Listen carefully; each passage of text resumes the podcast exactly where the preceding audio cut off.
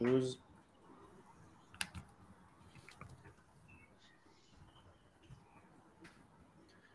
ordinateur, il est trop vieux. Hein. Ça surchauffe de ouf.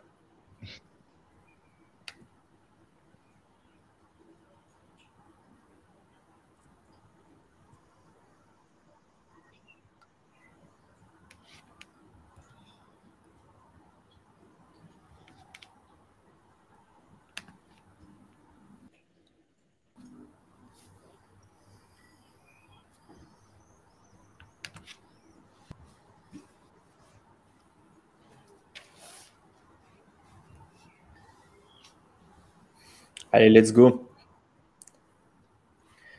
Salut tout le monde, bienvenue euh, dans ce live spécial français à la draft NBA 2023, puisque bon, de toute façon, ça sera une draft historique euh, pour la France du fait de Victor Wembanyama, mais on s'est déjà penché sur le cas du joueur en long, en large et en travers.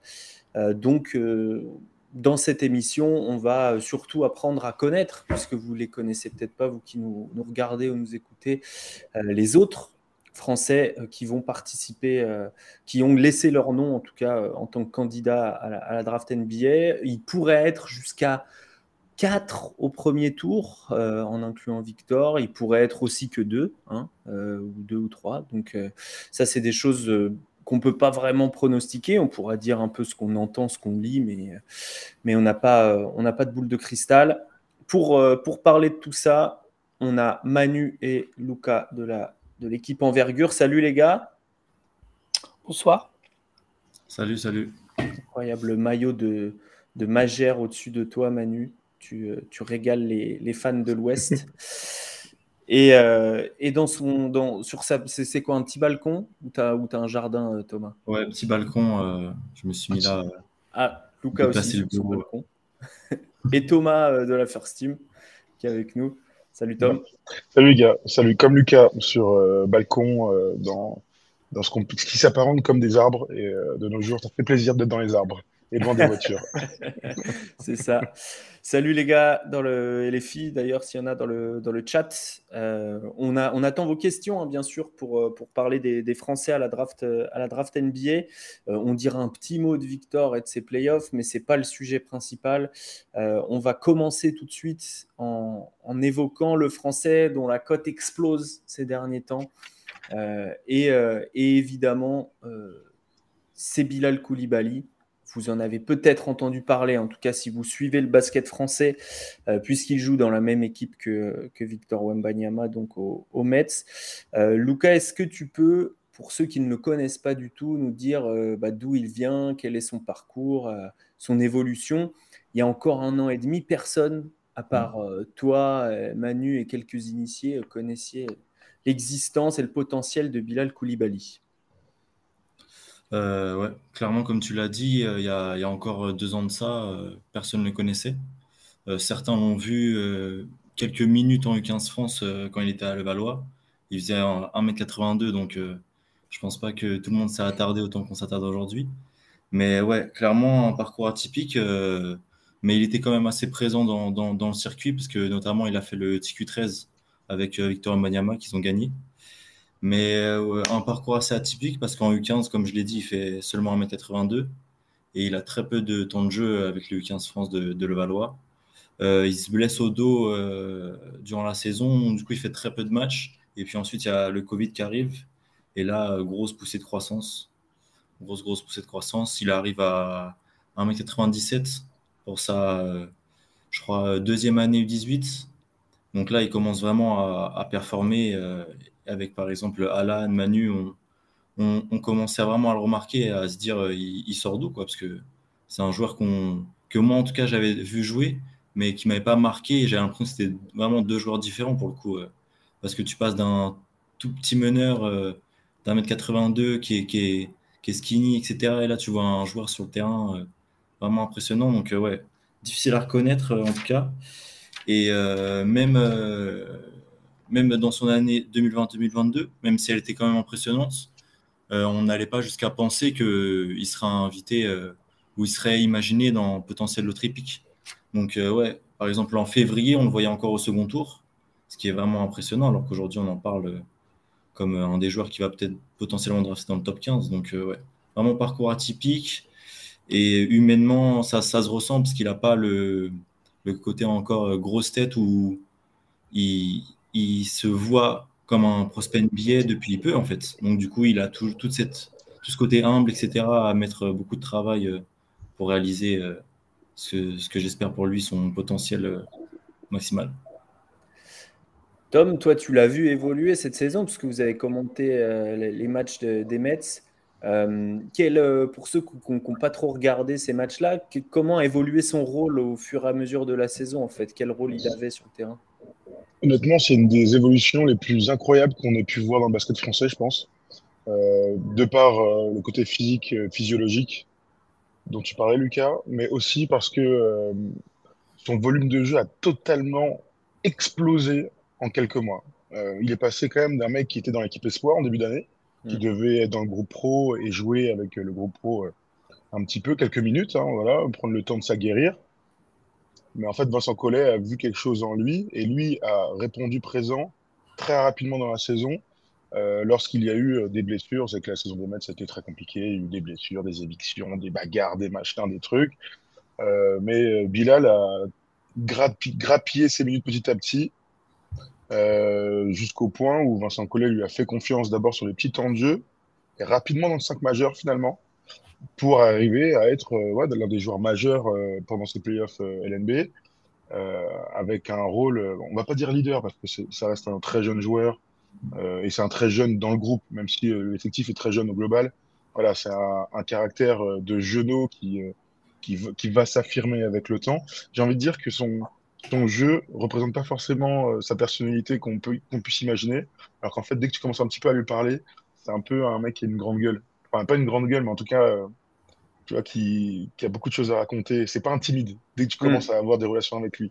Donc, euh, bon, on parlera du potentiel plus tard, mais ça me fait dire que bientôt, son jeu et ce qu'il pourra faire sur un terrain se rapprochera de ce qu'il est avec ses très proches. Voilà, avec un mec de confiance. Hmm. Et c'est ça qu'on peut mettre aussi en avant, c'est la confiance qu'il a en lui. Quoi. je pense qu'il avait même pas conscience du talent qu'il avait en début de saison. Et entre Vincent Collet, euh, la relation qu'il a avec Victor, très importante. Victor le, pousse énormément, alors qu'ils sont euh, potes depuis toujours, enfin, de, la même année et tout. Euh, il, est, il fait figure un peu de, de, grand frère, en tout cas dans, dans le travail, dans la muscu, dans, dans le sérieux, dans le professionnalisme. Donc, ouais, il, est, il, a bluffé tout le monde. Franchement, euh, tout le monde, que ce soit les scouts, les gens au club et, mm. euh, et, les, et tout le monde, quoi, tout simplement. Et, Vincent Collet, Tom, qui, le, qui lui laisse même, euh, même dans, pendant les playoffs, tu disais de son rôle qui a évolué, presque leader, en tout cas, qui lui laisse des répétitions avec le ballon, qui lui donne des responsabilités, y compris avec le ballon. Quoi, pendant une, quand, quand il sortait encore du banc, etc., on, on, on était plus sur un joueur de cut ou de transition, ce genre de choses. Là, il, il porte le ballon parfois. Il va jouer des pick and roll, il va, faire, il va se lâcher. Mais ce qui est dingue, c'est bah, le match 4 contre l'Asvel. Hein. Franchement, match 4 contre l'Asvel, ça, ça a coché tout ce que les gens rêvaient de lui à une vitesse euh, inimaginable. Euh, en fait, il a toute la panoplie du, du bon basketteur. La polyvalence, le physique, le jump, euh, je rajoute ça dans le physique. Euh, un shoot qui, euh, qui, qui, peut l'amener, en tout cas sa forme, et la confiance qu'il a dans son shoot peuvent l'amener à être dans les bons pourcentages, à être fiable euh, à terme. Euh, tout ça, il l'a en lui. Maintenant, il faut lui faire comprendre que tu es capable de le faire. Et mine de rien, avec le temps qui, qui peut te faire, euh, et les erreurs, le temps, la confiance du coach, euh, comme tu disais, la répétition. Et ouais, le match de Lasvel, il a tout fait pour sur le terrain. Du, du 1 contre 1, du tir externe, des passes de, des passes de main, du pick and roll, des trucs de fin de possession. Euh, j'imagine que tout le monde était sur le cul, hein, même même si vous, vous l'avez peut-être vu assez tôt qu'il allait peut-être aller avoir un potentiel et tout, mais ouais, il, franchement, il boeuf tout le monde. Et je t'ai rappelé quand même, tu, tu disais tout à l'heure, Lucas, son, son, parcours. Le moment où tout le monde se dit, ah, il y a peut-être un truc, c'est le match avec, euh, contre Brony à, à, Nanterre, où c'est lui le meilleur score du match, le MVP, mais 25. Euh, c'est un peu passé à l'as, je trouve. Et là, c'est ressorti, ça a ressurgi mmh. euh, il y a deux, trois semaines. En fait, il avait déjà tout ça en lui. Maintenant, il fallait juste euh, bah, qu'il le fasse régulièrement et, avec confiance. C'est ce qu'il a fait pour les playoffs. Manu, qu'est-ce qu'on va acheter? Parce que comme, euh, le disait Lucas, euh, aujourd'hui, on parle quand même d'une promesse euh, lotripique, de, de ces choses-là. On parle de, joueurs qui, l'année prochaine, fera plus de, plus de 1,5 million. J'ai plus la grille des salaires du first, pick, du first round pick, mais, ça veut dire que, la franchise qui te draft investit beaucoup, que ce soit en, argent pur ou même en, moyens qu'elle va mettre à développer, ça veut dire que, c'est important. Pourquoi on va investir là-dessus euh, On va rentrer vraiment dans, les qualités de Bilal Koulibaly euh, avec toi, Manu? Bah moi, c'est ce que j'achète, c'est la, la, polyvalence offensive. C'est un mec qui est capable de jouer sur les postes arrière 1 et 2 assez facilement, même voire 3 si la croissance continue un petit peu et si le shoot vient. Parce que franchement, c'est offensivement, c'est assez impressionnant de le, voir savoir tout faire déjà en fait. Hmm. Moi, je l'ai surtout vu en espoir parce que le, quand je suis allé à, Le Valois, il jouait pas trop trop encore euh, avec les, les, pros. Mais c'est un, un gars qui joue, qui est capable de jouer meneur, qui va remonter la balle, qui, qui va savoir se cacher et faire des cuts. Euh, il l'a fait très très bien en, en, en, pro, où on le voit débarquer de nulle part et faire des putbacks assez impressionnants. Franchement, c'est vraiment ça qui. Les flashs offensifs sont, fous, mais il est aussi très très bon défensivement. Honnêtement, c'est euh, un contreur assez sous-estimé, je pense, par, euh, par le, grand public. Mais en, espoir, je me rappelle d'un match, je crois que c'est contre Pau, où il sort 5-6 contre. Euh, c'est une main, c'est deux mains, c'est chest down. Franchement, c'est assez fou. Et sur le 1 contre 1, ça va être moi, je pense qu'il ira sur du poste arrière 1-2 en défense. Peut-être ah peut-être 3, mais j'ai un peu plus. Il est grand quand même. Hein. Je sais pas, je sais pas à quelle taille il est officiellement. 2 mètres. 2 mètres Ouais, il a 2 mètres. 2 mètres rond, ouais. Il a pas fini sa croissance, j'ai l'impression. Hein. Ouais, déjà, moi, c'est ce que j'ai aperçu sur entre l'été 2022 et le début de saison. Je sais pas si Lucas l'avait remarqué aussi, mais on sent qu'il a grandi. Rien que sur ces 4 mois-là, il avait grandi. Et je Ouais, je pense qu'il peut gagner encore quelques centimètres aussi. Et ce que je disais défensivement, je pense au moins un, deux, peut-être trois selon le ce qu'il pense qu'il a la mobilité latérale euh, pour pas pour pas se retrouver euh, en patinage artistique face euh, face aux, guards NBA qui sont qui sont véloces, qui sont bas en termes de, de centre de gravité et qui vont donc allier un peu vélocité puissance. Moi, je pense pas parce que honnêtement le le corps est assez bien fait en fait. T'as pas des hanches trop hautes, t'as pas un, petit, un petit buste ou quoi. C'est hmm. vraiment euh, proportionné. proportionné, ouais. Et euh, donc au début, je pense au moins un 2 et à terme, selon la, capacité physique qu'il a d'ajouter ou pas du muscle, peut-être du 3, voire du 4, mais là je suis vraiment moins, moins, moins sûr. quoi. Ou peut-être en fin de carrière, tu vois. Mais euh, au moins ça. Au moins du 1-2 et possiblement 3, je pense. Lucas, pour, euh, pour avoir du, temps de jeu en, année 1, euh, est-ce que finalement, euh, Manu a, effleuré ça, mais est-ce que finalement, quand même, son, grand atout, c'est pas la défense?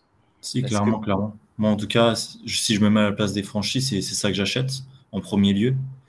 c'est un gars que tu vas prendre d'abord dans un profil trendy, et puis ensuite, en année 2, en année 3, tu vas le mettre en, en pour qu'il puisse avoir la balle en main, qu'il continue à se développer dans un rôle de, plus leader offensif, on va dire, parce qu'il y a des vrais flashs à, la passe, il y a des vrais, vrais flashs offensifs dans la création balle en main. Euh, il trouve toujours euh, dans un pur 1 contre 1, même en blow by, il trouve toujours un moyen de faire la différence avec son, son, son, adversaire. Mais euh, dans une première année NBA, je le vois pas du tout dans un mec à qui je donne la balle en tout cas. Il y a encore trop de d'inexpérience, je trouve. Même on le voit. beaucoup de ballons. Ouais, c'est ça. En Blade il perd, il perd quand même beaucoup de ballons quand tu vois le, temps de, qui passe euh, balle en main. Donc, ouais, dans une première année, je le vois beaucoup plus dans un rôle de trendy, parce que, comme, euh, comme tu l'as dit, euh, pour moi, c'est vraiment en tout cas ce que j'achète chez lui en, premier lieu. Pour, rentrer dans le détail de, la défense, c'est de la mobilité latérale, il y a aussi l'intelligence off-ball. On sait que les systèmes NBA sont de plus en plus évolués défensivement. Si tu n'es pas à la page année 1-2, tu te fais griller, tu joues pas, tu te fais mettre sur le banc. Surtout, ce qu'on, je trouve qu'on sous-estime, c'est son envergure. Euh, il a 2m18 d'envergure. Ouais, ça. 2m18, alors qu'il euh, il défend sur des postes 1-2. Donc, euh, franchement, c'est vraiment un plus-value, une plus-value impressionnante. Il peut défendre sur 1-2, et pour l'instant, il ne peut pas encore défendre, selon moi, sur les postes 3. mais comme l'a dit Manu, ça viendra au fur et à mesure de sa carrière, parce que là, il a encore un corps d'enfant. On l'oublie parce qu'il tamponne, il fonce dans les playoffs, mais c'est encore un enfant physiquement. Donc, je pense que au, dans 4-5 ans, on peut l'imaginer en défendre sur des postes 3. Mais pour l'instant, ouais, sur du poste 1-2 plus la mission défensive comme, comme on le voit aujourd'hui pendant les playoffs. Hmm. Et il n'a pas peur du contact. Hein. Comme tu disais, il fonce, euh, il y va, euh, alors qu'il est fin. Quoi. Euh, ah, on ah, voit parfois des joueurs frêles un peu éviter, aller sur du flotteur et tout. Lui, plus, plus sur la faute offensive que sur le flotteur. Bilal Koulibaly. Une question du chat, et ce sera pour toi, Tom. Paf la grosse question. Est-ce qu'il n'est pas, est qu'il pas un peu en train d'être surcoté? On, se pose souvent la question avec les, gens qui montent tard comme ça dans la draft. On se dit, ouais, c'est un peu des hypes construites euh, par. Euh, parce qu'il y a tellement de jeux d'influence aussi. Euh, qu'est-ce que tu en penses? Est-ce que sa cote est exagérée? J'ai envie de te dire qu'il n'y a que l'avenir qui pourra le dire. Parce que ce dont je suis sûr, c'est que personne ne se trompe sur le fait que ce gars-là a vraiment un upside extraordinaire. Euh, il, a, il, a vraiment un truc euh, différent des autres. Euh, fin de saison, bon, tout le monde connaissait Victor, donc tous les scouts qui venaient, c'était pour le voir lui. Il y avait aussi du Armel Traoré, mais c'était vraiment pour le voir lui jouer. parce qu'il y a un truc qu'on n'a pas dit là, c'est que c'est un garçon et un joueur très très intelligent. Et ça, dans la NBA moderne, un athlète, un gars qui est très long, qui monte des flashs offensif sur tous les aspects du jeu, qui met des tirs. Ça, franchement, il a réussi à, être vraiment adroit et presque fiable cette saison avec une, grosse progression attendue. Bah, c'est des mecs qui valent cher, tout simplement. C'est des mecs qui valent cher. J'ajoute à ça qu'ils ne jouent pas dans l'Overtime League, ils ne jouent pas en NCA. J'aime bien rappeler quand même ça, parce qu'on entend les Américains parler tout le temps, là, blablabla. Bla, euh, là, c'est les, ça, joue sérieusement. C'est des mecs qui sont payés cher en face, c'est des mecs qui veulent te bouffer, c'est des mecs euh, qui veulent pas descendre, qui visent euh, plus haut pour être en Europe, etc. etc. Mm. Si ce mec-là arrive à faire le match 4 qu'il fait contre l'Asvel, une équipe de euh, non, sa cote, elle n'est pas usurpée. Parce que parce qu'il produit déjà des choses que tu peux imaginer plus tard. Mm. Donc, euh, pas, on verra dans le temps, bien sûr, ça se trouve, ce sera un bust et on sera tous là comme des cons, mais il a fait trop de bonnes choses ces dernières semaines avec une progression fulgurante pour ne pas euh, avoir les yeux qui brillent. C'est ça de toute façon la draft, non? C'est à un moment donné, bon bah, euh, qui te fait kiffer le plus possible euh, à l'instant T? Et eh ben Bilal, il fait kiffer énormément de monde en ce moment. Ouais. Moi, pour revenir sur la question, je pense qu'elle n'est pas exagérée, elle est juste amplifiée à cause de Victor en fait. Parce qu'il jouerait dans une autre équipe, il serait un peu moins vu et un peu moins connu. Et je pense que c'est, il aurait eu le parcours qu'à l'époque on imaginait. C'est une draft 2024. Alors ça, c'est important que tu dises ça, si vous voulez, euh, on peut en parler vite fait. Euh, lui, son entourage, ses agents et tout, sont posés la question pendant assez longtemps sur on y va ou on n'y va pas. C'est une bonne question, hein, de toute façon, c'est est-ce que c'est trop tôt? C'est peut-être trop tôt, clairement. Le problème, c'est qu'ils ont eu des certitudes de tellement d'équipes, de franchises sur les, les interviews, les machins, les entretiens avec les... En fait, tout le monde est dithyrambique, quoi. Toutes les équipes, tous les scouts sont dithyrambiques. Donc, ça aurait été trop bête de ne pas en profiter. Hein. On l'annonce parfois top 7. Hein. Voilà. Ah, J'étais en mute. Euh, de, sans, révéler le nom de franchise ou quoi que ce soit, des choses qu'on n'a pas le droit de dire, Tom, mais pour toi, de, ce, que de ce qui te revient, ça, ces rumeurs de Bilal Loterie, pour toi, c'est du concret, pour toi, ça va partir loterie Ah, mais moi, s'il ne part pas loterie, c'est un désaveu total. Hein. Ah ouais? Ah oui, oui, oui, ah, oui, oui, non, non. Moi, je, crois qu'il sera loterie. Maintenant, euh, on ne sait jamais. Le, mine de rien, il y a aussi ce truc euh, bah, que lui, il n'est pas allé faire les workouts, il n'a pas fait le draft combine, il n'a pas fait tout ça. Donc, on reste sur ce fameux flou à la Dante Exum, là, vous vous souvenez euh, Il ne voulait pas venir faire les workouts. Donc, tu, payes, tu payes sur plan avec, avec lui. Voilà, tu payes. Oui, tout à fait, Manu. tu, tu, payes, tu payes sur plan avec, euh, avec Bilal. Et quand tu payes sur plan, es pas, parfois tu es sur un coup de cœur, mais c'est un coup de cœur que tu n'as pas vraiment vu, tu n'as pas visité l'appart. Donc, euh, donc tu y vas. Moi, je, moi je, je, vous le dis très honnêtement, on va faire la draft ensemble, on peut le dire. Encore une fois, et je suis ravi qu'on puisse le refaire. Euh, si si à pic 14, il n'est pas parti, je serais dégoûté. Ok, tu serais dégoûté pour lui en premier lieu, parce qu'après, ça l'empêchera pas d'avoir une carrière s'il est 15e. Hein. Mais, On va dire ça Yanis et Kawhi Leonard, c'est clair. C'est ça. Il y, a Rémi sur, sur Twitter, j'avais demandé de poser des questions avant, Rémi qui, qui demande, au-delà des capacités physiques, techniques, est-ce qu'on peut parler du mental? Parce que c'est vrai que finalement, pour les joueurs qu'on a évoqués un peu en, pas en bust, parce que il y en a qui restent des, belles années de carrière, mais mais euh, si on parle de, de, de Sekou Doumbouya, euh, même si on parle de. Alors, Kylian Hayes, c'est peut-être plus une question de rôle. Euh, comment il se situe au niveau, au niveau mental Lucas, tu disais, il n'a pas encore l'habitude de, de, ça, de cette notoriété soudaine. Est-ce qu'il est, qu'il est carré en fait dans sa tête et est-ce qu'il est en même temps assez affirmé pour pouvoir s'imposer Parce que, par exemple, un Frank Tilikina, c'est peut-être aussi ce qui, ce qui a pu lui manquer à certains moments de sa carrière. Mm. Euh, franchement, Bilal, il, coche toutes les cases. Et quand tu fais les Intel, tu te dis presque que tout le monde, euh, tout le monde le, nous ment, quoi. En mode, ils exagèrent. Mais euh, des échos que, qu'on a, c'est que c'est vraiment, il a les pieds sur terre. c'est un bon gars qui reste ouvert malgré toute, la, toute la hype, etc. Et tu parlais de Franck Tilkina. Pour moi, quand tu as le parcours de Bilal, que tu arrives quand même à t'imposer dans un effectif avec Victor, avec des joueurs qui autour, ce n'est pas, pas des peintres, c'est des bons joueurs. Euh, tu arrives à t'imposer, à trouver ton rôle dans cet effectif-là, euh, alors que tu es seulement en 2004, euh, c'est que ça prouve que tu es capable de t'imposer, même dans la grande ligue. Tu arrives dans un effectif, tu as un an d'espoir dans les jambes, et encore un an d'espoir dans les jambes, avec seulement des flashs, parce que même l'année dernière, en 2020-2022, c'était pas lui qui avait la balle. Hein. C'était Assemian, c'était Maxime Yomi, Eric Kumba. C'était le, le troisième. C'est le troisième homme euh, des, espoirs, alors qu'il a l'upside euh, stratosphérique comparé à ses coéquipiers. Mais de réussir à s'imposer en n'étant pas un leader en U21 et d'arriver dans ce vestiaire et réussir à trouver une place comme ça au milieu de l'année, c'est que pour moi, il peut, peut vraiment s'imposer euh, je... t'en prie. Je reviens juste sur la défense, Lucas, c'est une question qui me vient maintenant.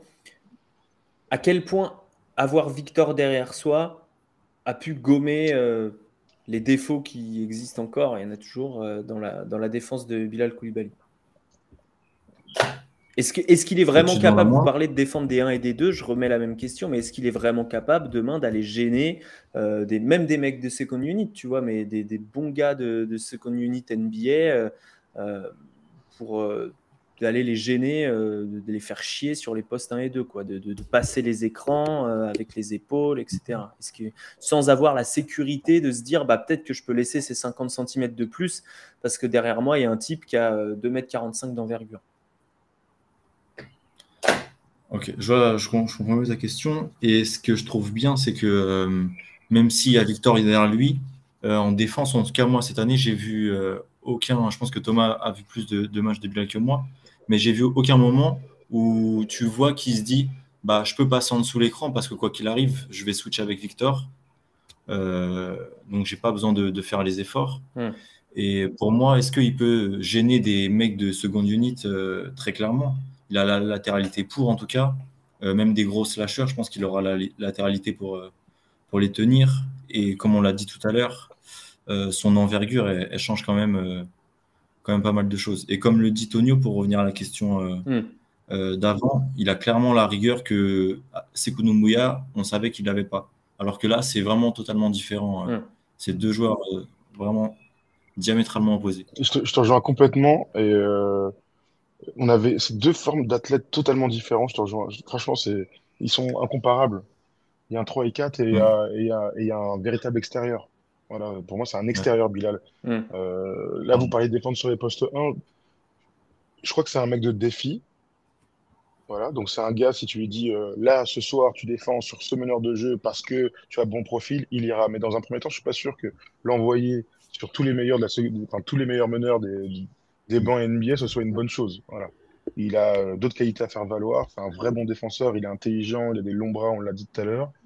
Euh, je crois dans un premier temps que c'est un, arrière ailier et que son jeu se fait euh, contre les arrières ailiers et pas encore face à des meneurs de jeu qui peuvent qui seront très très très rapide. Par contre, dans 3-4 ans, on en discutera de ça. Hmm. L'année prochaine, le voir euh, en mission tous les soirs contre un meneur de jeu Hmm. seconde unit, je suis pas sûr que ce soit la meilleure idée du monde. C'est pas lui faire un cadeau, peut-être, ouais. Bah non, c'est clair. Et si on peut Ma- éviter de flinguer nos joueurs français, C'est pas mal. Manu, elle est pour toi, cette question du chat. Qu'est-ce que les jumeaux Thompson, en majuscule, ont de plus que Bilal Koulibaly? Hein Puisqu'ils sont vus euh, plus haut euh, unanimement? Alors, euh, c'est une question légitime. Les jumeaux, c'est surtout des frics athlétiques. Mais je pense qu'on n'imagine même pas ce qu'ils sont capables de faire. Peut-être que les gens sont un peu plus. Les, enfin, les, entre guillemets, les sous-estiment parce que c'était de l'overtime elite. Mais les, les scouts qui les ont vus en vrai, ils sont tous, ils sont tous abasourdis par ce qu'ils peuvent voir. quoi. C'est juste, enfin, c'est juste monstrueux. ce qui- C'est du Jalen Green plus plus. Hmm. Hmm, C'est des uber athlètes, ouais. Ouais, ouais, ouais. C'est principalement ça qu'ils ont en plus. Après, en termes de. Bon, le terme est un peu galvaudé, mais en termes de QI basket, je pense que Bilal est un bien meilleur. En- Et le... là, ce qui fait la diff, enfin, il y a les- ces deux-là, et après, ce qui est un peu identique, ce serait peut-être le tir. Ou, mais ce qui, ce qui est difficile de, de projeter les, les jumeaux Thompson, vu l'adversité qu'ils ont, la Mm. ligne à trois points qu'ils ont. C'est c'est compliqué de. Là-dessus, c'est compliqué, mais je... là, pour répondre à, la question, s'il y a une chose à retenir, c'est vraiment l'athlétisme. Ouais. Et donc, le... en déduisent euh, les scouts aussi le, potentiel maximum. Parce qu'à ce niveau-là de la draft, on, on pense, euh, on pense plus au plafond qu'au scénario médian euh, quand on parle d'un joueur. Ma- Manu, on poursuit. C'est intéressant que tu abordes cette problématique du tir. C'est pas des pourcentages extraordinaires euh, qu'on a pour Bilal cette année au tir. Qu'est-ce que, qu'est-ce que tu peux me dire? Qu'est-ce que tu penses de sa gestuelle? Est-ce qu'elle est en amélioration? Euh, Et, euh, est-ce qu'on la, est-ce qu'on l'achète à, assez court terme? Parce que pour fouler un parquet NBA et avoir des minutes, au bout d'un moment, il faut, il faut rentrer ses tirs. Moi, moi, s'il y a ça tient qu'à moi, j'aime beaucoup la forme. Enfin, je trouve qu'il n'y a pas trop de fioritures. Elle est assez clean là-dessus. Après, il y a une, l'amélioration, elle se voit aussi, surtout sur bah, le- la différence de niveau espoir euh, Betclic Elite, où, où en espoir, il, il était un peu ce que- ce qu'il faisait au début à, en Betclic, c'est qu'il était cantonné un peu au, au, corner. Et euh, ah, en Mm. espoir, il arrivait plus à, à se créer pour lui du tir, mais ça n'a jamais été son, son truc numéro un. Mais je, quand on voit la forme, quand on voit les, les, les stats sur, le, sur les lancers, moi j'y crois. Ce sera jamais un shooter euh, élite, élite comme on l'entend, mais si- tu sais, si- s'il est à 37-38%, moi je pense qu'il peut y arriver à ça. À Lucas, terme, tu voulais ajouter un truc? Non, euh, je trouve que là, on a vraiment été complet sur, euh, sur Bilal, niveau projection, etc. On a vraiment bien euh, euh, décrit le profil, donc du coup, j'ai pas, j'ai pas, j'ai rien à rajouter en Moi, le seul truc que je, que je pourrais dire, tu vois, par, par rapport à la forme euh, et, et sa réussite, hum, moi, au contraire, je trouve qu'il me bluffe parce qu'il est capable de mettre dedans. Vous voyez ce que je veux dire? Il est, il est capable. Est-ce qu'il sera capable d'être très fiable à plus de 40% en NBA? On verra. Mais Non, parce déjà, que c'est- 40%, c'est beaucoup. les 40%, c'est Non, de mais- l'élite élite, tu vois. Déjà, Ah, s'il à fait, fait. Du, du 36, c'est bien. ouais, vous dites ça. Moi, ce que je, plus ça va, plus, plus dans les, quand je réfléchis, je le vois et tout, il me fait penser à Nico Batum.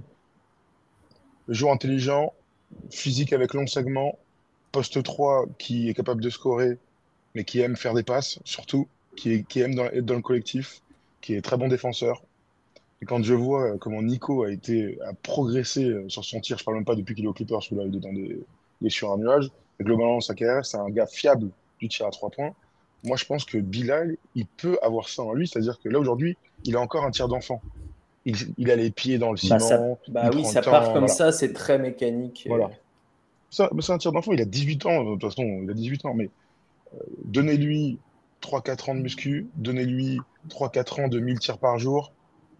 Je... D'où il part, ça me paraît être. Il est capable, il a ça en lui d'être un jour un shooter à euh, allez, 40, c'est- c'est- évidemment que c'est énorme, mais fiable déjà. hmm. fiable, avec 3-4 tirs par match. Et ça, c'est ça c'est énorme. Et c'est aussi pour ça, tu disais, j'achète quoi? Bah, J'achète aussi le, ce potentiel aussi en attaque. d'être. je pense qu'il sera jamais un gars qui va porter la balle tout, enfin, sur chaque action, etc. par contre, quand tu es le troisième joueur qui est capable de faire la bonne passe dans, dans, dans un 5, à la Nico Batum, et eh ben, tu trouves ta place assez rapidement en NBA si tu fais des bons choix. Donc, euh, je, en tout cas, je, je voulais juste revenir sur le truc du tir, c'est que tu parlais des pourcentages. Sur les pourcentages en saison, ils tirent pas beaucoup, mais mine de rien, il y a des pourcentages assez hauts qui ont surpris tout le monde et qui peuvent être répétés, euh, peut-être pas l'année prochaine, mais d'ici trois ans, euh, quand il aura plus de 20 ans. Le mec, il a l'âge de passer le bac. Hein, donc, donc, donc voilà. Il est dans sa 19e année, puisque c'est l'âge minimum pour, euh, pour être candidat à la draft, on le rappelle. Euh, Thomas, toi, te, pour, pour, finir là-dessus, euh, tu, tu, dis l'Autriche serait déçu pour lui. Tu aimerais le voir chez qui dans cette loterie? Elle est compliquée. Bah, il y a des trucs ah évidents.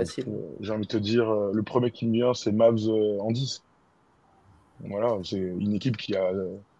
Les, leurs ailiers, c'est nous quatre, hein, les mecs. Hein. donc, s'ils pouvaient aller réfléchir à avoir des mecs à potentiel qui peuvent leur hmm. apporter dans quelques années. Leur, leur remplaçant de Dorian Finney-Smith. pourquoi pas. Mais tu vois, c'est pas exactement le même profil et tout. non, c'est pas Oui, c'est l'idée. C'est l'idée. C'est l'idée. Donc, ouais, franchement, Mavs en 10, euh, avec euh, des restats à côté, avec une belle histoire à raconter, avec un Français sur place. On verra si Franck reste, mais voilà. Ouais. Euh, et puis, et puis c'est les terres de, de Comsport là-bas. Donc, voilà, je, j'aimerais bien, je, dirais comme ça, 10 Mavs, je serais très content. Et si Ryan pouvait suivre dans la foulée, bon, là, on est royal au bas. Hein. là, là, je veux que mon Manu, euh, il enlève le t-shirt, il fasse euh, mhm. tourner les serviettes. Hein. Alors, je te donnerai mon t-shirt et on fera tourner les serviettes. Euh, tu, est-ce que tu souhaites rester avec nous pour parler de, de Ryan, Thomas? Bah, je, suis moins, je suis moins calé sur Ryan, et euh, qu'on a reçu d'ailleurs, et qui est adorable. La seule chose que je peux dire sur Ryan, c'est qu'il a une super famille. Voilà, c'est, je, vais, je, vous, je vous quitterai là-dessus sur Ryan Repère. Mais, euh, mais, voilà, en tout cas, on se retrouve la semaine prochaine, jeudi prochain, pour vivre euh, ce premier tour ensemble, en espérant qu'on ait quatre Français au premier tour. J'y, crois moyen, mais on ne sait jamais. Tu disais tout à l'heure. Bah, euh, les, les, les, les, derniers échos, c'est qu'il n'y en a que trois. C'est-à-dire qu'il y a euh, Bilal et Victor euh, en haut euh, dans le top 15 et ensuite Ryan et ensuite Sidi Sissoko. nous, chez Envergure, on a plutôt Sidi dans le top 30, mais c'est plus en termes de valeur de ce qu'on pense, nous, des joueurs. Sidi, Bilal et Victor dans le top 30 et Ryan à la limite, quoi, autour de la 30e place. Très bien. Et Nadir, du coup? Et Nadir, on l'a. Drafté, pas drafté? Ouais, mais c'est. C'est une bonne question. Apparemment, il, a, il y a des choses qui sont sorties sur ses, workouts. Apparemment, il a vraiment fourni, au-delà de ce qu'on a vu sur les réseaux et tout ça, apparemment, il a vraiment fourni des mecs. Hein. Au point que on parle de lui, quoi. On verra s'il est drafté. On ne sait jamais. La draft, la, hype, la tout. Mais Nadir a fourni des mecs, euh, comme il fournit depuis deux ans euh, en Betclic. Ouais, un compétiteur. Hein. Nadir, c'est sa taille. Bah, bien sûr. Ça, va limiter. C'est ça son plus gros point faible en fait. Après, on l'a vu toute la saison. Voilà, il, fait, il a fait un taf monstre.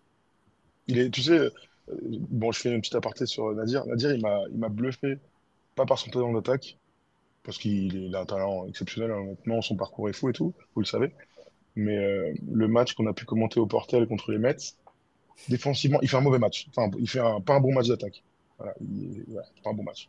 Ce qu'il fait en revanche, défensivement sur Tremont Motors, cul par terre, pression tout terrain, cœur énorme. Je fais ah mais attends, là, là si tu peux faire des trucs comme ça, tu changes de dimension. Hein.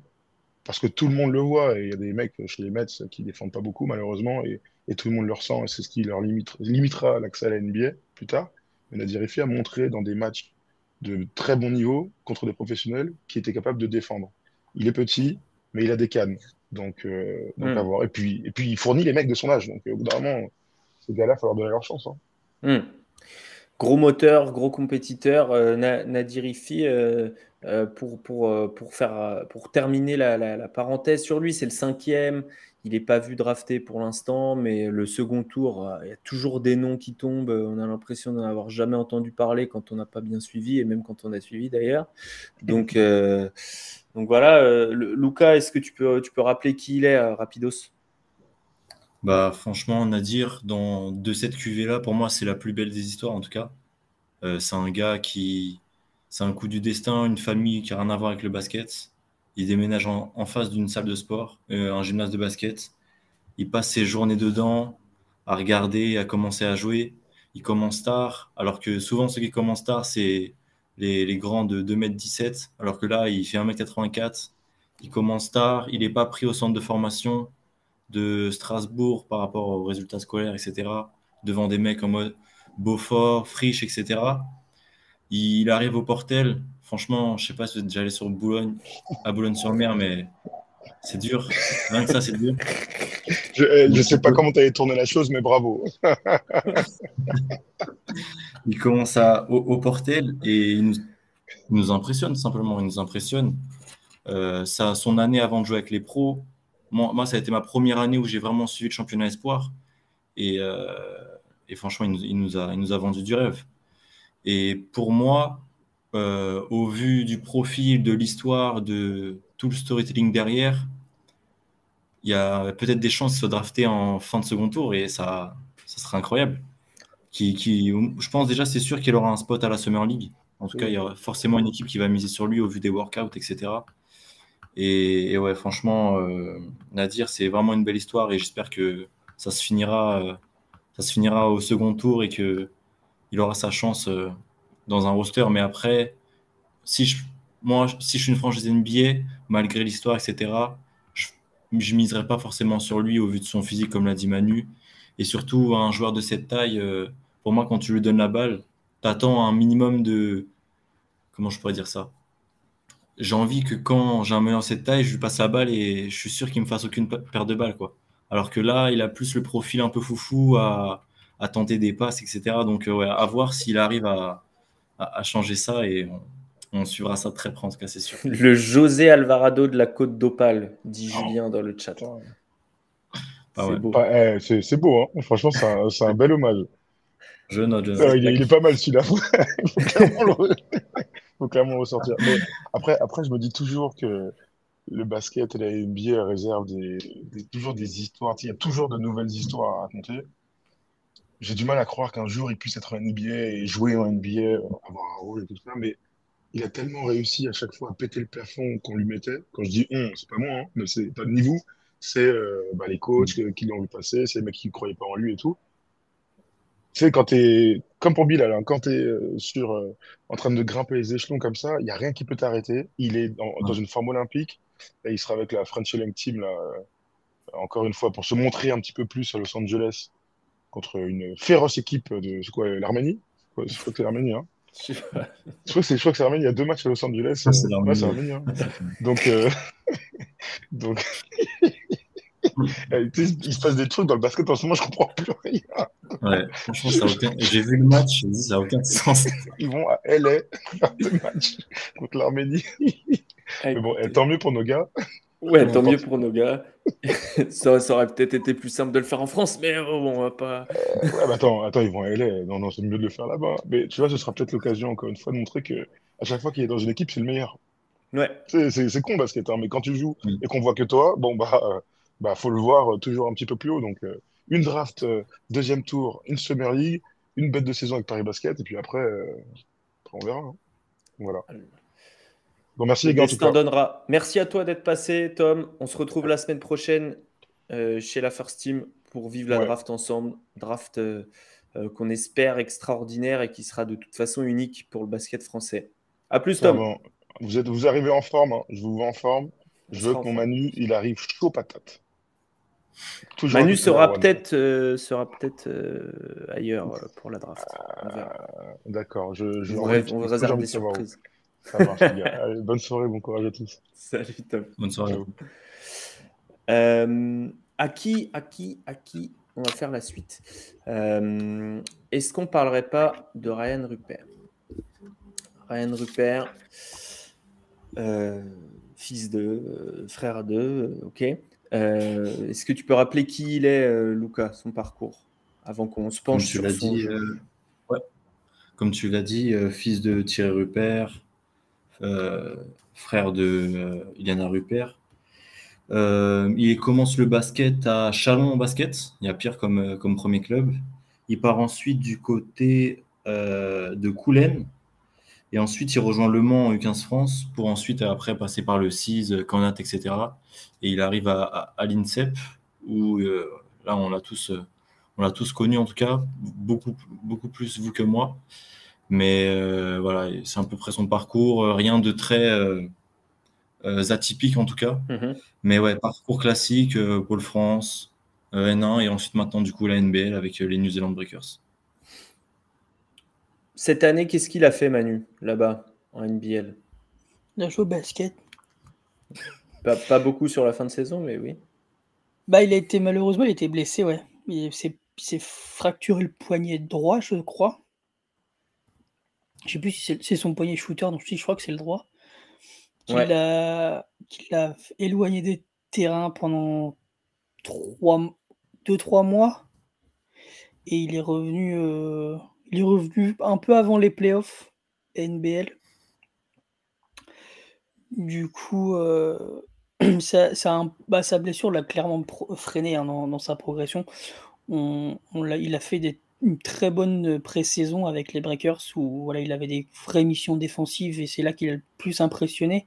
Il a aussi montré des belles choses au tir qu'on n'avait pas trop l'habitude. Enfin, il, avait, il mettait dedans en fait au tir, ce qu'on n'avait pas trop l'habitude de, voir euh, à l'INSEP ou avec l'équipe de France. Et puis bah, la, blessure l'a un peu un peu cassé dans son élan et euh, en, en playoff, on l'a juste surtout vu sur des missions défensives le shoot ah, il mettait plus rien dedans. Ouais, il était beaucoup moins dedans au, tir. Je crois qu'il finit sa saison à 28% à 3 points, hmm. ce, qui est, ce qui est catastrophique. Mais ça, malheureusement, le tir a toujours été son point faible. C'est, ça n'a jamais été son. à l'INSEP, il portait la balle. En équipe de France, il, jouait euh, un peu 2, un peu 3. C'est, euh, c'est compliqué. C'est compliqué. Hmm. Après, en fait, c'est un, comme c'est un bosseur, qui a quand même des qualités défensives euh, pour moi qui sont élites. Il a une envergure, je sais pas combien elle est. Peut-être à peu près comme Bilal, elle doit être de 10, de, 20. Entre ouais, ouais, c'est ça, c'est de 18, entre de 18 et, et pour l'avoir vu en, en, vrai, franchement, c'est assez impressionnant. Il a un corps, des bras immenses. Il fait, il fait encore plus. Euh, on a l'impression qu'il a encore plus d'envergure que, que, Bilal. Moi, j'ai l'impression, quand je le vois, j'ai Franchement, en vrai, c'est immense. C'est assez impressionnant. Je, je crois qu'il a 2m24 il a, il a des, c'est des bras incroyables. C'est la plus grosse différence taille-envergure de la draft euh, mm. devant Jordan Walsh de Arkansas. Bah, quand on le voit en vrai, tu as l'impression que ses doigts touchent ses chevilles, quoi. Franchement. C'est, c'est assez immense. Je viens de vérifier, il a 2m21. 2m21 d'envergure. Donc la taille de Victor, quoi. Ouais, c'est ça. Ouais, ouais, puis ça, ça, ça, prend de la place. Ça, en étant un 96, 98, quelque chose ouais, comme ça. Ouais, c'est ça ça. ça, fait, vraiment des très longs bras. Ça, ça, lui permet d'avoir des, des, missions défensives, comme tu le dis, il est assez euh, latéral. Pour la description du jeu, de ce qu'il a fait cette année, je vous invite, euh, ceux qui nous écoutent, à, euh, à se rendre sur notre portrait qu'on a sorti la semaine dernière, portrait de, de Ryan Rupert, son profil draft en 20 minutes, pour compléter ce qu'on va dire ce soir.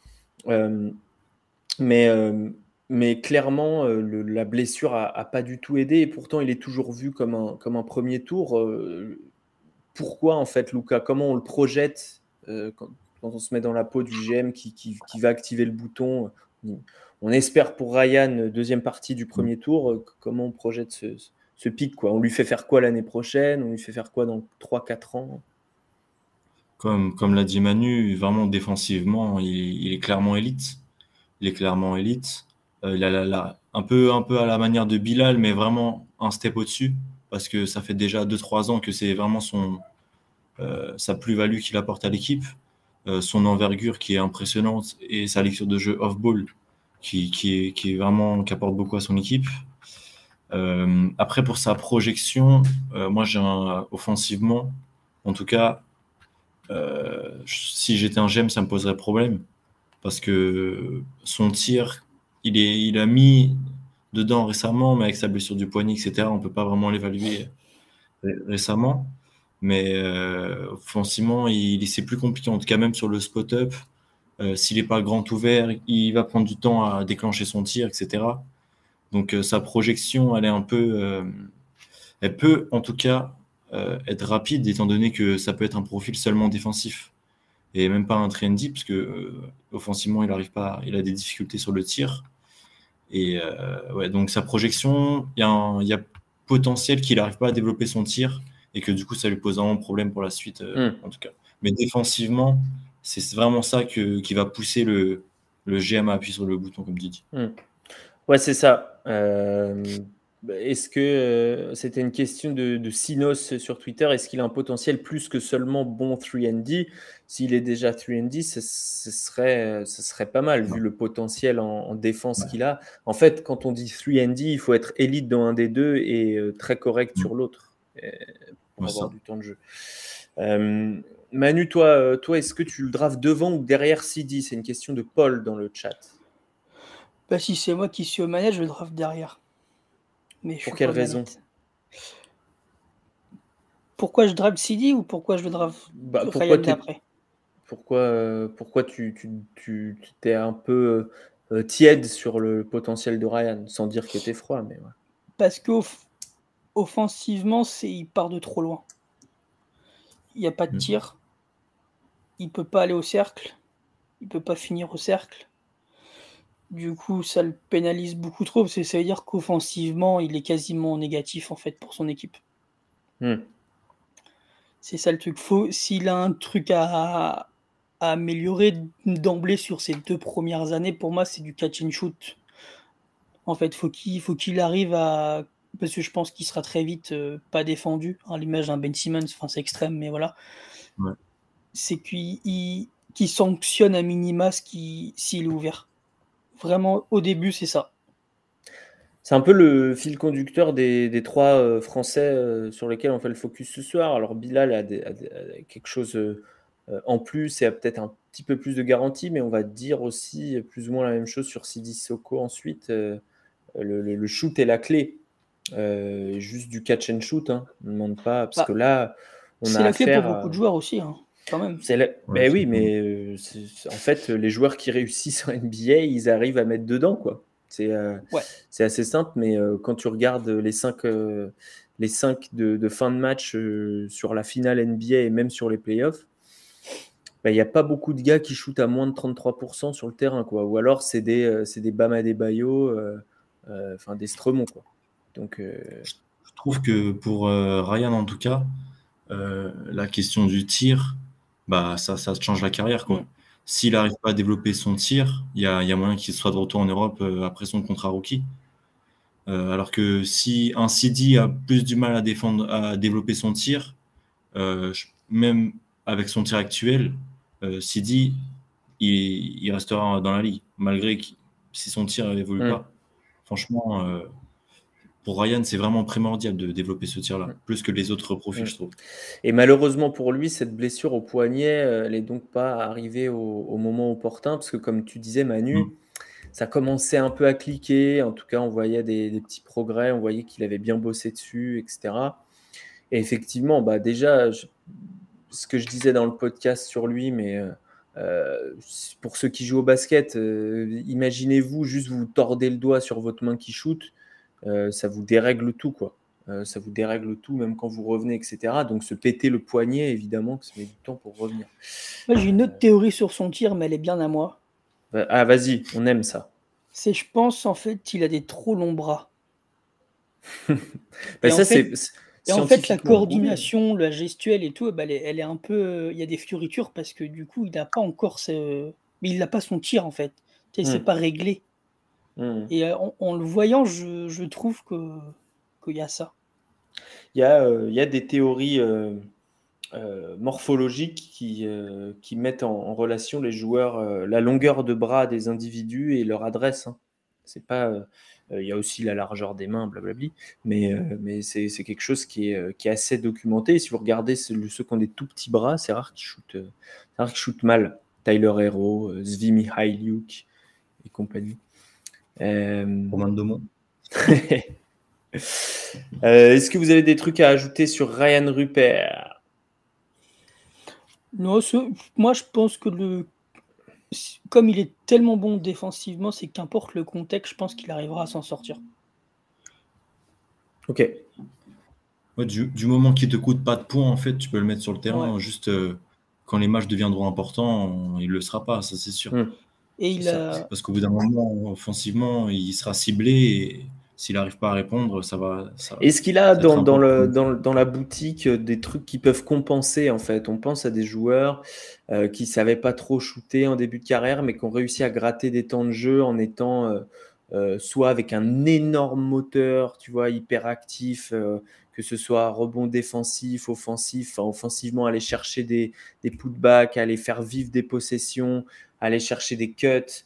Euh, être des poseurs d'écran, même en étant, euh, même en n'ayant pas forcément la carrure d'un poseur d'écran, mais en étant intelligent, etc. Est-ce qu'il a ça en magasin aujourd'hui? Pour moi, non. Compliqué pour toi. J'avoue que, que, je fais confiance à Manu là-dessus. Il l'a vu beaucoup plus que moi. Mais au, prix, au premier abord, je te dirais non, de ce que j'ai vu. En tout cas, j'ai vu aucun clip de lui alors qu'aujourd'hui, j'en ai regardé euh, quand même pas mal, où je me suis dit, ah, il y a vraiment quelque chose off-ball qui peut apporter à la manière d'un Kylian Maguire qu'on a vu à la NGT. Euh, toute cette euh, activité off-ball avec les putbacks, etc. Je vois pas ça en tout cas chez lui. Manu, s'il confirme, c'est que c'est bon. Une question du chat, est-ce qu'il y a un problème de verticalité? J'y ai pas pensé, mais qu'est-ce que vous en pensez? C'est pas les plus grands athlètes, les Rupert. Hein. Même si le père l'était, euh, était un bon athlète. Mais, c'est pas. Euh, bah, dire, il, saute, pas en dehors de la salle, quoi, comme disait Eric. Hein.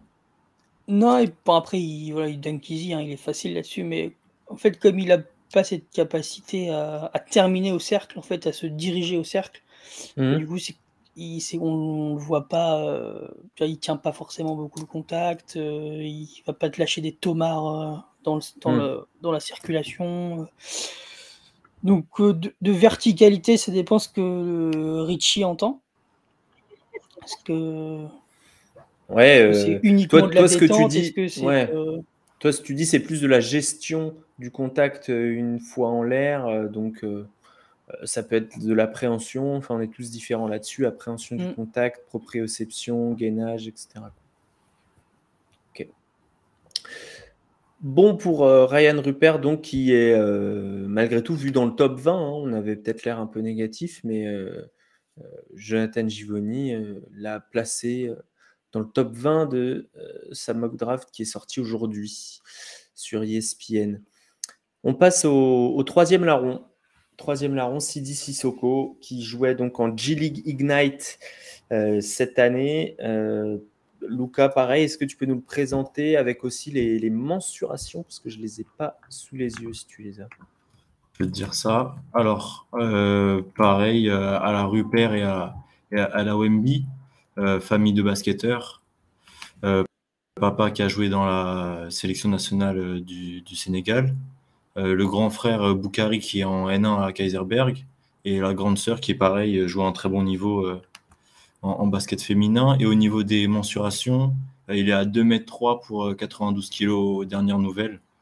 Euh, je l'ai à 2m, 2m8 moi, au final. 2m8 euh, Ouais, 2m8. J'ai 2m8 et 2m3. Donc voilà, on choisit. je pense que c'est plus 2m3. Hein. Je pense aussi, ouais. Je pense aussi c'est plus de Ouais, je viens de voir ça sur Trash Talk, donc on, leur, on, leur, on, leur, dira. et du coup, il commence le basket euh, à Draveil euh, dans le 91, qui ensuite il rejoint Centre-Essonne en U15 France. Et euh, au cours de la saison, il rejoint Basconia en Espagne, où il va être formé avant de partir à, dans la G Knights. Hmm. Il est même en dessous de 2m3. Hein. Il, a, il est plus petit que Ryan Rupert. Il a, c'est les, les, mesures du combine, c'est 6, 5, 50 sans chaussures. Donc euh, ça fait 1m97 euh, sans chaussures. Ah ouais 98. Ouais. Donc avec chaussures 2 mètres. 2m8, ça. Ah non, c'est l'envergure qui a 2m8, excusez-moi. Ouais, il a des longs bras aussi, ouais. Euh, et du coup, donc tu disais Basconia et ensuite le choix de rejoindre la, Ignite. Donc. C'est ça. ça. Manu, qu'est-ce que qu'est-ce que tu as vu de lui cette année? Tu bouges, Manu. Ouais. Euh, ouais. Moi, j'ai vu un, joueur polyvalent, que ce soit en attaque ou en défense.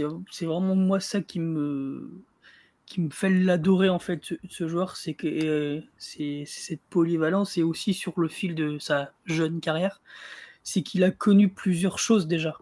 Il est, en Espagne, il joue beaucoup meneur, porteur de mm. balle sur les postes arrière. Et en J-League Ignite, il joue beaucoup plus sur les postes 3-4. Du coup, il a déjà deux rôles différents en tête qu'il peut appréhender. En, équipe de France U18 l'été dernier, c'était, il était un peu entre ces deux eaux-là aussi, des fois porteur, des fois à l'intérieur. Donc c'est, c'est, il, puis il a une carrière pro en fait déjà plus voilà, il, a le la mentalité espagnole, la mentalité américaine, tu vois, il a un peu ce, double ce double, je dirais cursus qui, mm. qui, qui va l'aider et, et en fait il a pour l'instant, il est, pour moi, il est moyen à peu près partout, mais il a un potentiel vraiment quasiment illimité partout aussi. Quoi. Mmh.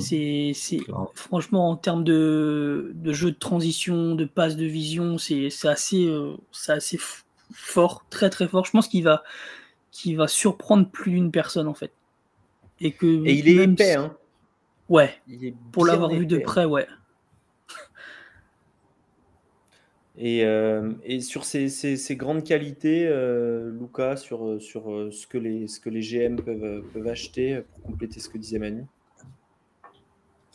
La polyvalence, clairement. Manu l'a dit. ce qu'un GM va acheter chez lui, je pense, c'est la polyvalence. défensivement, comme un Bilal, comme un Rupert, il va pas te coûter de panier. Même si offensivement, à part des écrans et un peu de jeu pour les autres. En première année, je pense pas qu'il apporterait grand-chose offensivement, mais il y a un potentiel vraiment offensivement, un peu à la Boris Dio chez les Spurs, de vraiment facilitateur pour les autres. J'irai pas jusqu'à dire playmaker, mais vraiment facilitateur. Il a une vraie, vraie vision de jeu. Il comprend le jeu, ce qui est, ce qui est pas du tout donné pour un joueur de cette position et de cette taille. Donc, euh, ouais, en tout cas, c'est ce qu'un GM achèterait, euh, selon moi. Ouais, euh, et défensivement, Manu, pour rentrer un peu dans le détail, on parle de, d'un mec qui peut défendre sur combien de postes euh, euh, Est-ce qu'il est, qu'il est, aussi efficace off-ball, tu vois, dans les aides présents quelle, quelle, qualité précise il a qu'on peut bien aimer dans, un, dans, un, dans un jeu NBA Dans un jeu en général Sur les postes qu'il peut défendre, je pense qu'au qu'au début, donc sur les années 1 euh, à 3, je pense qu'il sera beaucoup plus sur du poste 2, poste 3.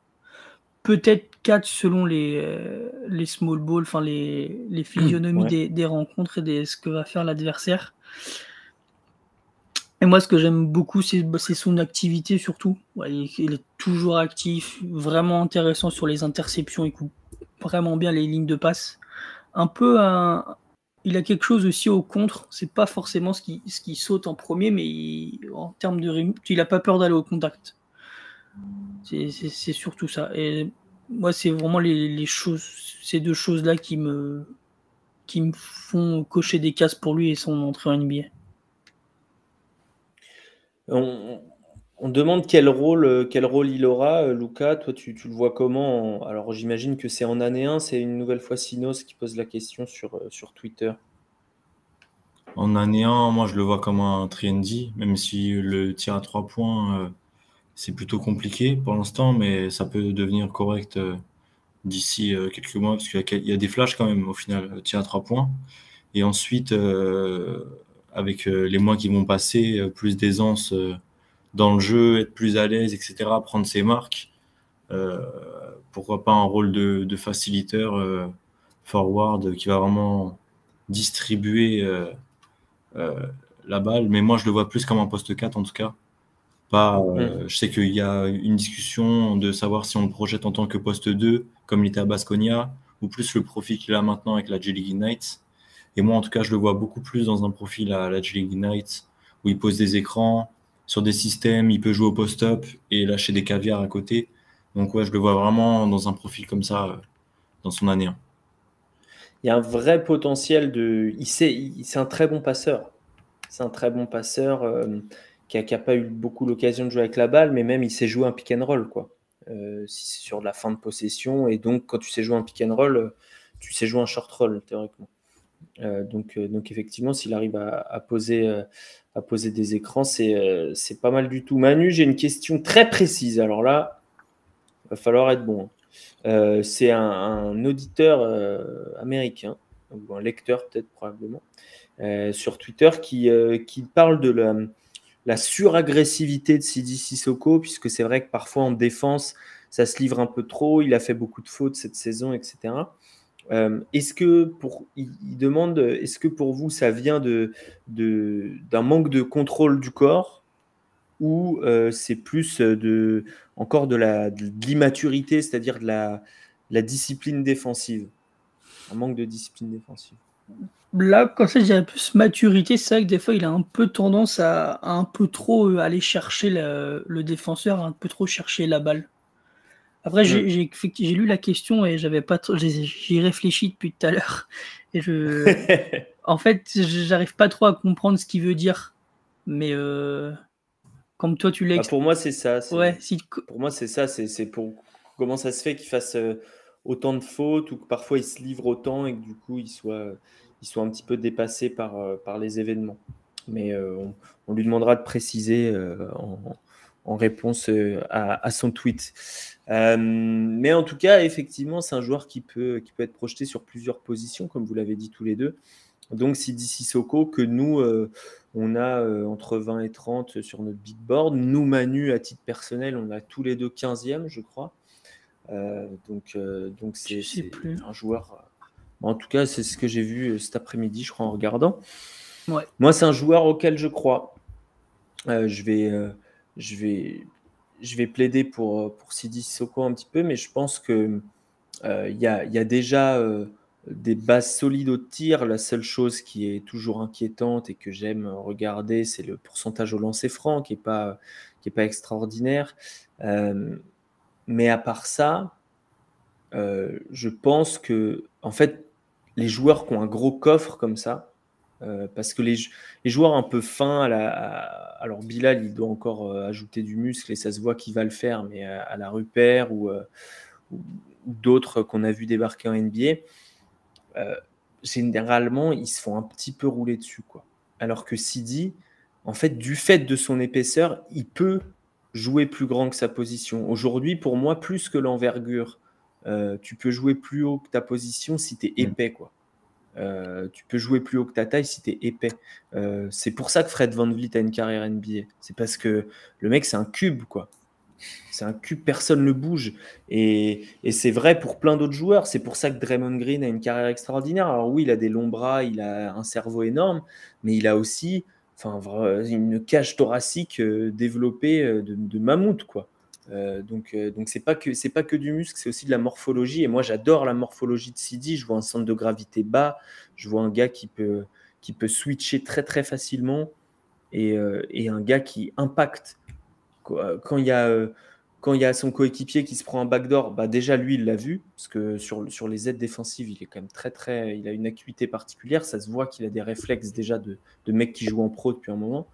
Et, et quand il y va, le gars qui prend Sidi Sissoko, si Sidi monte droit, euh, c'est plus difficile de finir que s'il va prendre un tout fin. Euh, euh, voilà, c'est, il a un côté mini Zion, dit Richie 120. Peut-être pas, mais, mais, c'est, quelque chose d'assez impressionnant pour moi, le, côté épais de, de Sidi Sissoko et de positif, en fait, j'allais dire, pour sa projection NBA. C'est pour ça que je l'ai aussi haut, au-delà du fait que le tir euh, Manu, peut-être euh, le bémol sur le tir, c'est peut-être encore la mécanique, parce que sur les résultats, ça vient petit à petit, mais le, bémol, c'est peut-être la mécanique.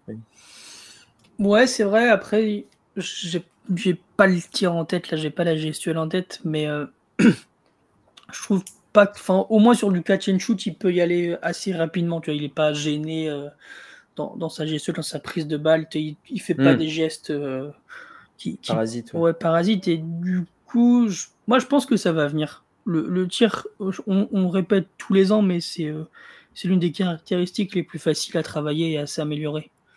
Donc, euh, j'imagine qu'il aura du personnel à ses côtés de, grande qualité.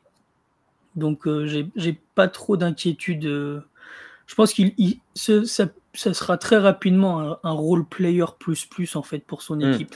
Bah, pour avoir du temps de jeu, il faut tout truc. Euh, et je pense que c'est pour ça qu'il est projeté par, par ESPN, enfin en partie pour ça. Euh, en dessous d'un Ryan Rupert, c'est parce que pour gratter du temps de jeu, il faut toujours un truc pour lequel on te met sur le terrain. Si tu un peu bon partout, ça sert à rien. En vrai, ça sert à rien.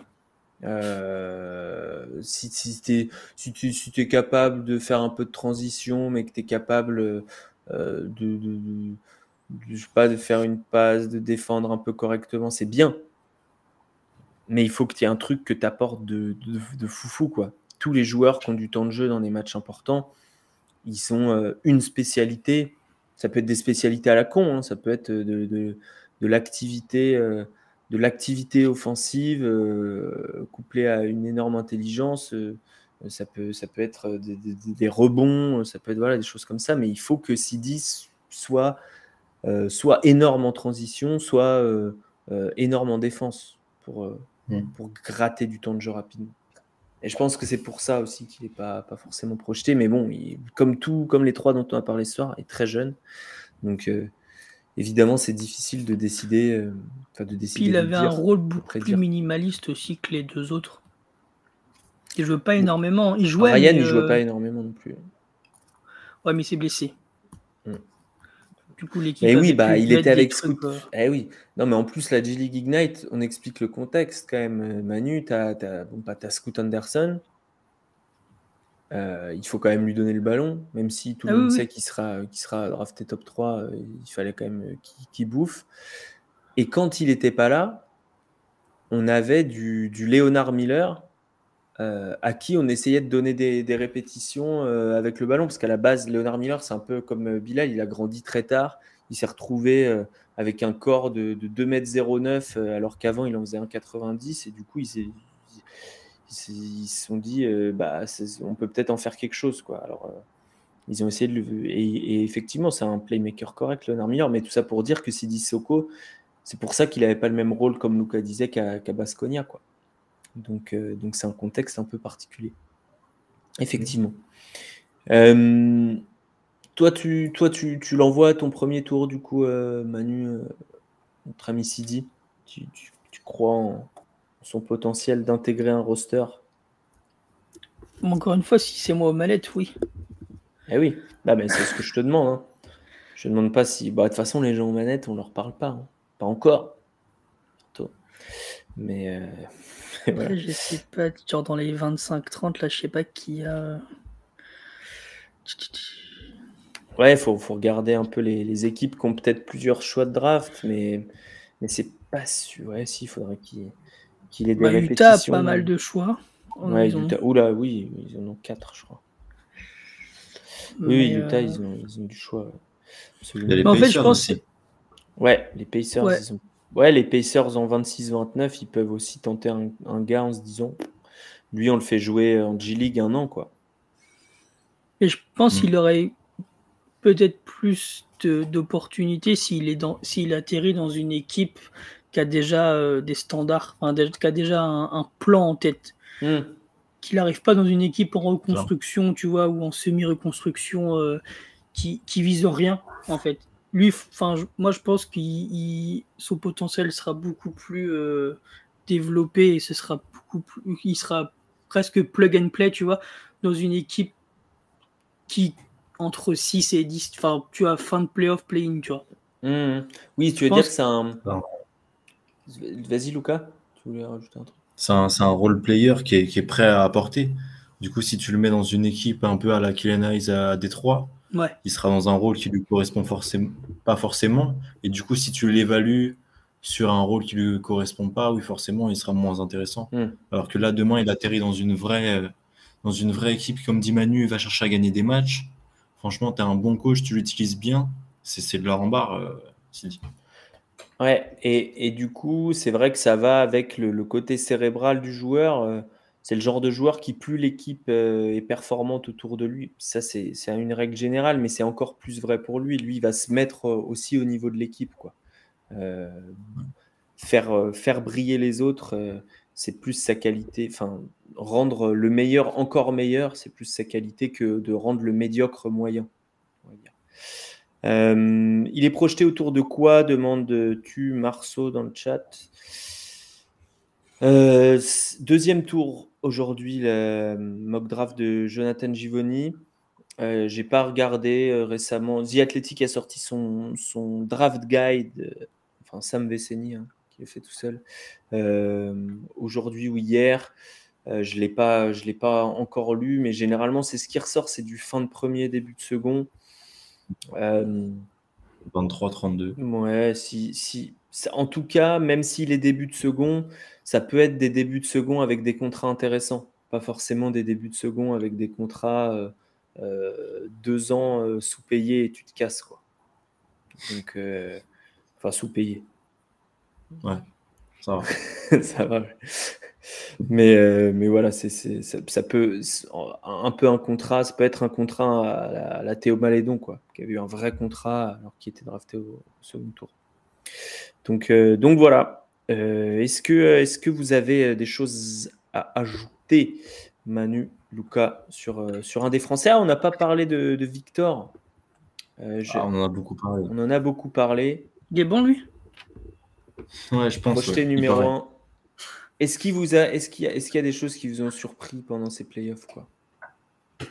C'est qu'il est humain. Il a fait un mauvais match contre Monaco. Ça m'a rassuré un peu. Le premier, ouais. Je me suis dit, quand même, il est capable de, de, faire des matchs à côté, quoi. Et même défensivement, il est à côté, mais il est quand même énorme, quoi. C'est juste offensivement, il n'a pas mis dedans. Il est vraiment, il est, ciblé aussi. Euh, on voit très bien que le gars est scouté là ah à fond et que ils ont très vite compris que c'était un peu la pierre angulaire du jeu et du mm. coup, il est, je, sais, sais plus qui, qui c'est qui Brown, je crois, je sais plus, je sais plus les noms euh, du gars de Monaco. Brown. Brown, il, il. Ah ouais, c'est franchement c'est incroyable. L'harcèlement, ce qu'il lui fait. C'est tellement bien défendu. Je pense que là, les équipes NBA prennent déjà des notes. Là. Ouais, bah après, c'est pas les, c'est pas les mêmes. Euh, tous les Européens le disent, hein, c'est beaucoup plus facile d'attaquer euh, en NBA que, en Europe, y compris en Betclic Elite, qui est quand même une ligue avec des, ah, ouais, voilà, des, gros des bavards qui, viennent te mettre des coups, quoi. Euh, qui viennent te coller, qui viennent. Euh, et puis tu, peux être pris à deux euh, sur un tout petit. sur un espace qui n'est pas gênant pour la défense. Tu peux être pris à, deux assez facilement, quoi. donc, et d'ailleurs, c'est ce que disait Victor dans son interview à la First Team. Il disait Moi, je sais que là, c'est un, ça fait un an que j'ai pas pris, enfin, depuis le début de l'année, j'ai pas pris un seul tir en un contre un quasiment. Et il a raison.